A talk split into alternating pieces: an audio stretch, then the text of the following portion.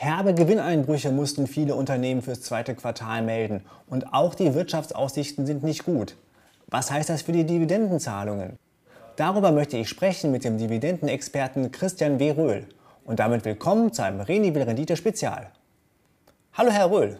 Hallo. Kommt jetzt die Dividendendürre? Naja, wir haben ja die Dividendendürre schon gesehen. Diese Woche kamen die neuen Zahlen von äh, Janus Henderson vom Dividendenindex raus. Weltweit sind die Dividendenzahlungen im zweiten Quartal um rund 100 Milliarden Dollar gesunken.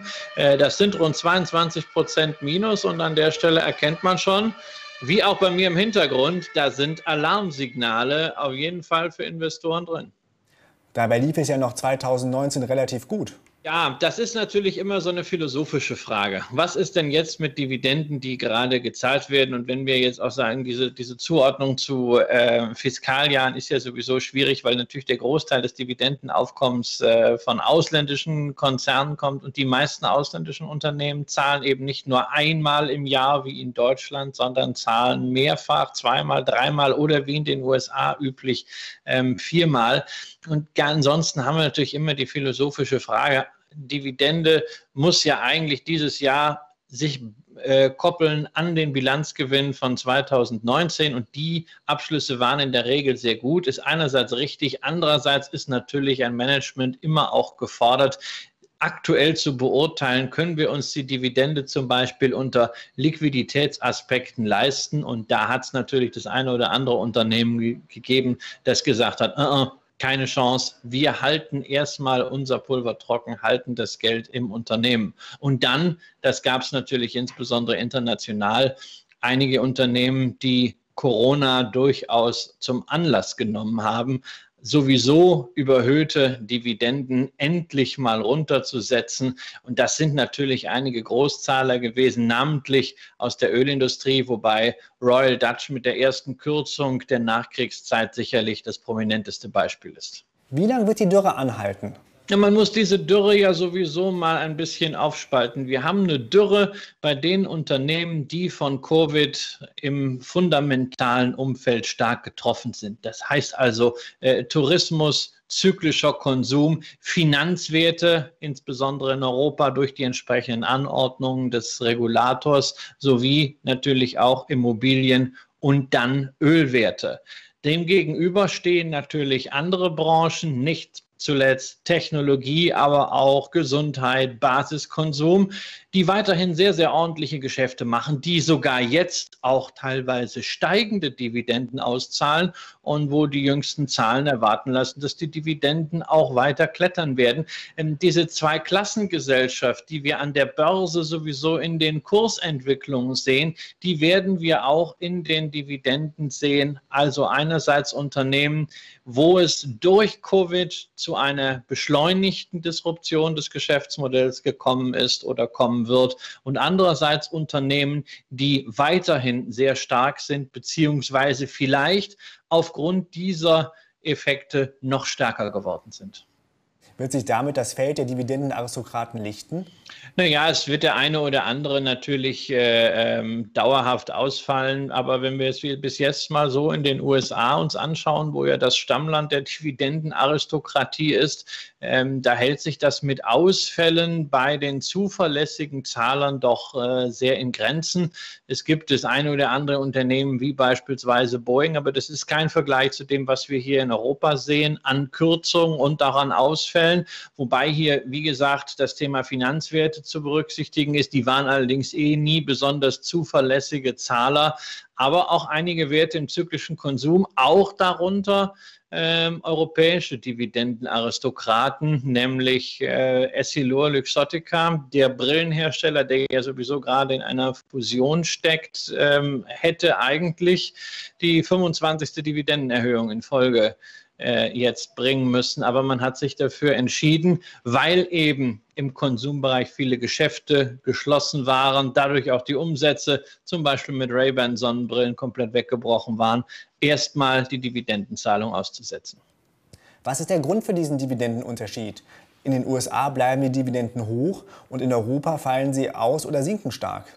Ja, wir haben natürlich in den USA vielfach Unternehmen mit einem breiter aufgestellten und deshalb resilienteren Geschäftsmodell. Wir haben in den USA viele Unternehmen, die gerade im Technologiebereich sehr niedrige Payouts haben, äh, wo es auch dann nichts ausmachen würde, wenn der Ertrag mal ein bisschen geringer ausfällt. Aber ähm, trotzdem, das ist ja gerade im Technologiebereich nicht einmal der Fall.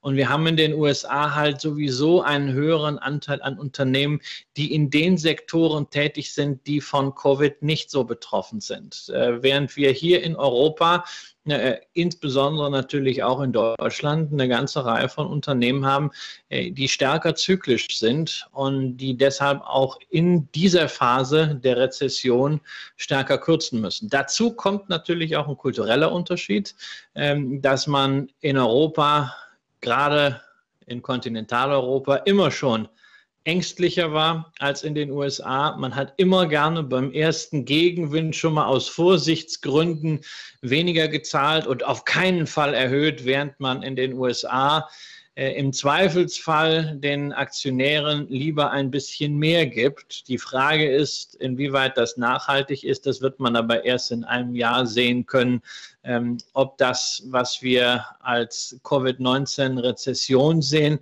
äh, ähnlich schnell vorbeigeht wie die Finanzkrise oder ob das gerade in den USA auch in der Binnenkonjunktur tiefere Spuren lässt, als wir es momentan beurteilen können. Was ist angesichts dieser Aussichten die beste Strategie für Dividendenjäger? Naja, also grundsätzlich habe ich ja immer schon mal ein Problem mit dem Wort Dividendenjäger. Ja, also Dividendenjäger, damit verbinde ich immer äh, jemanden, der auf möglichst hohe Dividendenrenditen schaut. Und das ist natürlich sowieso kritisch. Das hat man jetzt auch wieder gesehen. Äh, denn die hohen Dividendenrenditen sind oftmals eben nur eine Shareholder-Value-Illusion und es hat einen Grund, warum Dividendenrenditen so hoch sind, nämlich häufig auch einen erodierten Kurs und da stellt sich dann die Frage der Nachhaltigkeit. Also grundsätzlich zunächst sowieso das Dividendenjagen mal überdenken und ansonsten Dividende als Qualitätsmerkmal sehen. Und Unternehmen, die es in diesen Umständen weiterhin schaffen, die Dividende stabil zu halten oder sogar zu steigern, ohne dass dadurch die Ausschüttungsquote aus dem Ruder läuft oder die Bilanz durch Schulden überlastet wird. Diese Unternehmen müssen natürlich eine besondere Qualität haben. Und von diesen Unternehmen gibt es ja nach wie vor genügend. Und diese Unternehmen dürfen sich Anleger weiterhin wie in den letzten Jahren anschauen. Was sind denn da Ihre Favoriten? Diese Favoriten, die gibt, es in, die gibt es in allen Branchen und die gibt es in allen Ländern. Wenn wir über eine Depotbasis sprechen, dann reden wir natürlich insbesondere über die drei eben schon genannten Sektoren, nämlich Technologie, Gesundheit und Basiskonsumgüter. Basiskonsumgüter, na, da haben wir natürlich äh, eine Nestlé aus der Schweiz beispielsweise, da haben wir eine Danone aus Frankreich, die Lebensmittelhersteller, da haben wir Unilever, ebenfalls ein Dividendenaristokrat mit zwei Bereichen, die ungefähr gleich stark sind, nämlich Lebensmittel und Haushaltswaren, also Putzmittel und Kosmetika. Da hat man da schon mal eine ganz ordentliche Basis.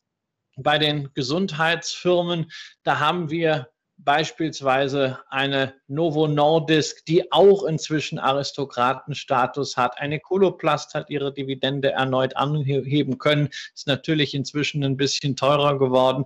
Ansonsten die klassischen Pharmafirmen aus der Schweiz, Novartis, Roche oder aber auch aus den USA beispielsweise eine Pfizer kann man sich angucken. Und im Technologiebereich, ja, da sind wir natürlich bei den beiden größten Firmen der Welt. Da sind wir bei einer Apple, da sind wir bei einer Microsoft. Beide inzwischen langjährige, stabile Dividendenzahler. Nicht mehr ganz billig, aber gut, das waren sie auch häufig nicht. Und trotzdem hat man damit gutes Geld verdient. Wenn wir in andere Sektoren gehen, beispielsweise im Finanzbereich, gibt es eine Münchner Rück mit nach wie vor 4% äh, Rendite und einer hohen Solvabilitätsquote. Wer es lieber in den USA mal machen möchte, zum Beispiel mal eine BlackRock anschauen, die große ETF-Gesellschaft Profiteur des ETFs-Booms. Und auf diese Art und Weise kann man jeden Sektor durchgehen und findet dort noch zuverlässige Zahler, die man dann halt wieder einer nächsten Überprüfung unterziehen muss, inwieweit sie ins Portfolio passen. Deswegen waren das natürlich alles keine Anlageempfehlungen oder Aufforderungen zum Kauf oder Verkauf von Wertpapieren, sondern einfach Hinweise darauf, wo Anleger mal anfangen könnten zu graben. Das waren jetzt eher mal so Blue-Chip-Themen. Es gibt natürlich dann auch im Bereich der Nebenwerte nach wie vor interessante Firmen, äh, zum Beispiel sehr markteng, deshalb Warnhinweis, wenn man da irgendetwas macht, unbedingt mit Limit agieren. Unser deutscher Nahrungsmittelhersteller, die Froster. Statt Stockpicking zu betreiben, könnte ich ja auch auf einen Fonds oder einen ETF setzen. Ist das eine Alternative oder sind Sie da eher skeptisch? Nein, großartig. ETF kaufen, Portfolio zusammenstellen, äh, macht, macht wenig Arbeit, ist für, ist für viele Anleger ein ganz hervorragender Einstieg und die Sache bitte nicht so kompliziert machen. Ähm, es muss dann nicht immer der fein ziselierte Dividenden-ETF sein, denn ich sage immer, naja, wenn Sie Dividendenaktien suchen, dann können Sie auch ein MSCI World kaufen. 80 Prozent der Unternehmen im MSCI World zahlen eben Dividende und es werden auch immer mehr werden in den nächsten Jahren, weil irgendwo wollen die Unternehmen ja hin mit ihren Gewinnen. Wichtig dabei, wenn man ETF kauft, sich anschauen, nicht nur wie teuer ist er und was für eine Struktur hat er, sondern auch, was ist drin, welche Einzelaktien sind drin und vor allen Dingen sind etwa Klumpen drin. Der MSCI World wird natürlich zunehmend abhängig von den fünf großen Tech-Werten und hat nach wie vor eine recht hohe US-Dominanz. Da kann man dann mal überlegen, vielleicht noch einen Europafonds mit dazu packen und natürlich bei der ganzen Geschichte die Perspektive Emerging Markets nicht vergessen. Also so ein MSCI oder FTSE Emerging Markets ETF macht sich auch da sehr gut. Und Sie sagten ja auch schon, allein auf die Dividendenrendite sollte man nicht schauen, weil die durch niedrige Kurse verzerrt sein könnte. Ja, natürlich. Ich meine, Dividenden, was ist denn Dividendenrendite? Dividendenrendite ist Dividende geteilt durch Kurs. Und da haben wir zwei Unsicherheiten. Ne? Der erste Thema ist äh, ähm, Dividende. Welche Dividende nehmen wir denn? Die Dividende, die zuletzt gezahlt wurde, naja, die ist ja passé, das ist Vergangenheit.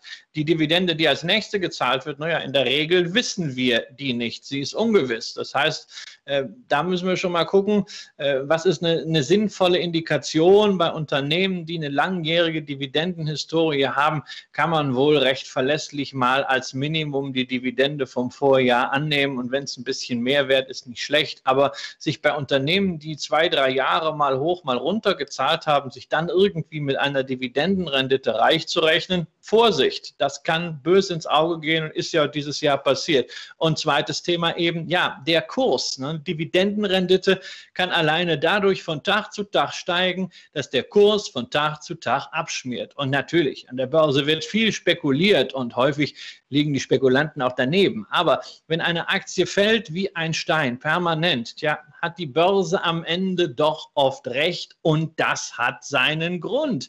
Beispiel an der Stelle wieder Royal Dutch, weil da fällt schon seit Jahren alles Mögliche. Da fallen die Umsätze, da fallen die Gewinne, da fällt der Kurs und demzufolge am Ende fällt auch die Dividende. Macht es Sinn, auf Unternehmen zu setzen, die jetzt kürzen mussten, in der Hoffnung, dass die Dividende wieder in ein paar Jahren steigen könnte? Also Hoffnung ist ja ein Wort, was ich eigentlich nicht so gerne mag. Ne? Also Glaube, Liebe, Hoffnung, das gehört für mich eher in die Kirche, ist da sehr schön im Privatleben, aber das sollte kein Prinzip von Geldanlage sein. Äh, und manche Dividendenwerte in Anführungszeichen sind halt Hoffnungswerte. Das ist immer da, wo man sagt, na, die Dividendenrendite ist jetzt durch den gefallenen Kurs so riesig. Und wenn die die Dividende einfach durchhalten, na dann, dann steigt irgendwann auch die Aktie wieder richtig durch. Kann sein, kann aber auch nicht sein. Ist nicht so ganz mein Ansatz. Kann man mal beimischen, aber eine Portfoliobasis sollte vor allen Dingen in den Unternehmen sein, die nicht gerade in einem Umbruch stecken, die nicht gerade an der Börse aus Gründen, die häufig eben doch nachvollziehbar sind, durchgefallen ist. Also besser auf Unternehmen setzen, die bewiesen haben, dass sie es kontinuierlich können. Ja, oder auch einfach die gleichzeitig da auch an der Börse äh, ähm, diese Wahrnehmung haben als erfolgreiche Unternehmen. Ich meine, es hat ja auch Gründe, warum zum Beispiel eine Microsoft oder eine Apple seit Jahren steigen, weil sie eben ordentliches Geschäft machen und darüber hinaus resilient aufgestellt sind, krisenfest, krisenfester, als es zum Beispiel bei vielen kleineren und mittleren Unternehmen der Fall ist oder halt bei Unternehmen in der Ölbranche oder auch in der Immobilienbranche. Ist jetzt die Zeit gekommen, das Portfolio umzuschichten? Banken und Ölkonzerne haben ihre Dividende ja kräftig gestrichen. Ja, also ein Portfolio sollte ja immer breit diversifiziert sein. Da sollte sich jeder Sektor irgendwie wiederfinden. Aber wenn ich sehe, dass ich das in Workshops mit Anlegern immer wieder ja serviert bekommen, wenn Anleger mir dann ihre Depots zeigen ich sehe dann in so einem Dividendendepot, das habe ich über Jahre jetzt gesehen, 30, 35, 40 Prozent Öl und Tabak. Ähm, da muss ich zumindest einfach mal ganz offen darauf hinweisen, dass das einfach ein sehr starker Klumpen in zwei Industrien ist, die zwar vielleicht äh, Cashflow stark sind und oder zumindest im Ölbereich waren, aber die halt doch darunter leiden, dass sie öffentlich äh, verpönt sind und dieses, äh, das schlägt sich eben nicht nur auf den Aktienkurs nieder, sondern irgendwann wohl auch aufs Geschäft und wir haben das jetzt sehr, sehr deutlich bei den Ölwerten gesehen. Ähm, demzufolge, man kann Öl machen, man kann Tabak machen, man kann solche Fallen Angels machen, das ist alles fein, aber am Ende gilt immer noch das, was äh, Harry Markowitz 1952 in einem Aufsatz im äh, Portfolio Journal geschrieben hat, nämlich ein gutes Portfolio Portfolio ist eine ausbalancierte Einheit und die sollte eben unter verschiedenen Entwicklungen, Chancen und Risiken ins Gleichgewicht bringen. Und das heißt eben einerseits verschiedene Assetklassen im Portfolio und dann innerhalb der Assetklasse Aktien auch dort eine Streuung. Dividenden scheinen ja gerade ihre Hochphase zu erleben, weil es aufs Konto kaum noch Zinsen gibt. Die Dividende ist der neue Zins, liest man immer wieder. Was sagen Sie zu der Aussage? Ja, das ist, das ist nicht tot zu kriegen. Ne? Dividende ist der neue Zins. Ich versuche das seit zehn Jahren zu erklären, dass es eben ein Unterschied ist, ob ich einen Zins sicher aufs Konto kriege oder ob ich eine unternehmerische Beteiligung namens Aktie habe und dabei am Gewinn partizipiere, wenn Gewinn anfällt und das Unternehmen sonst nicht weiß, was es mit dem Geld machen soll, ich also eine Dividende bekomme. Das sind einfach zwei völlig unterschiedliche Themen. Das eine ist Sicherheit, gerade weil Sie das Konto ansprachen. Ja, auf dem Konto können Sie jederzeit wieder an Ihr Geld Natürlich, eine Aktie können Sie auch jederzeit wieder verkaufen, nur Sie wissen eben nicht zu welchem Kurs. Sie müssen, damit Sie eine möglichst hohe Wahrscheinlichkeit haben, dass Sie kein Geld verlieren, sondern Geld verdienen, eben möglichst lange dabei bleiben. Deswegen das nur mit Geld machen, was man heute nicht braucht, was man morgen nicht braucht. Und wenn man sagt, mein Anlagehorizont ist fünf Jahre, dann ist das gut, um an Aktien zu sich heranzutasten. Aber wenn man in fünf Jahren genau zu einem Zeitpunkt das Geld braucht, ist es auch kritisch. Man sollte in der Lage sein, den Anlagehorizont unter Umständen nochmal um ein oder zwei Jahre nach hinten zu verlängern, damit man nicht in die Verlegenheit kommt, ausgerechnet auf dem Tiefpunkt verkaufen zu müssen in einer wahnsinnig schlechten Phase. All diese Malessen haben sie auf dem Konto nicht. Dafür kriegen sie auf dem Konto aber auch nichts mehr. Insofern, es sind zwei Seiten derselben Medaille, sozusagen auf der einen Seite Return of the Money. Da geht es darum, dass das Geld jederzeit zumindest nominal zurückkommt. Das kriegen sie auf dem Konto. Und das andere ist Return on the Money. dass sie nämlich Rendite auf ihr Geld bekommen. Und das geht derzeit mit einem fairen Chance-Risiko-Verhältnis, vor allem mit Aktien, braucht aber Zeit und braucht Streuung. Herr Röhl, vielen Dank für das Gespräch. War mir ein Vergnügen. Tschüss nach München.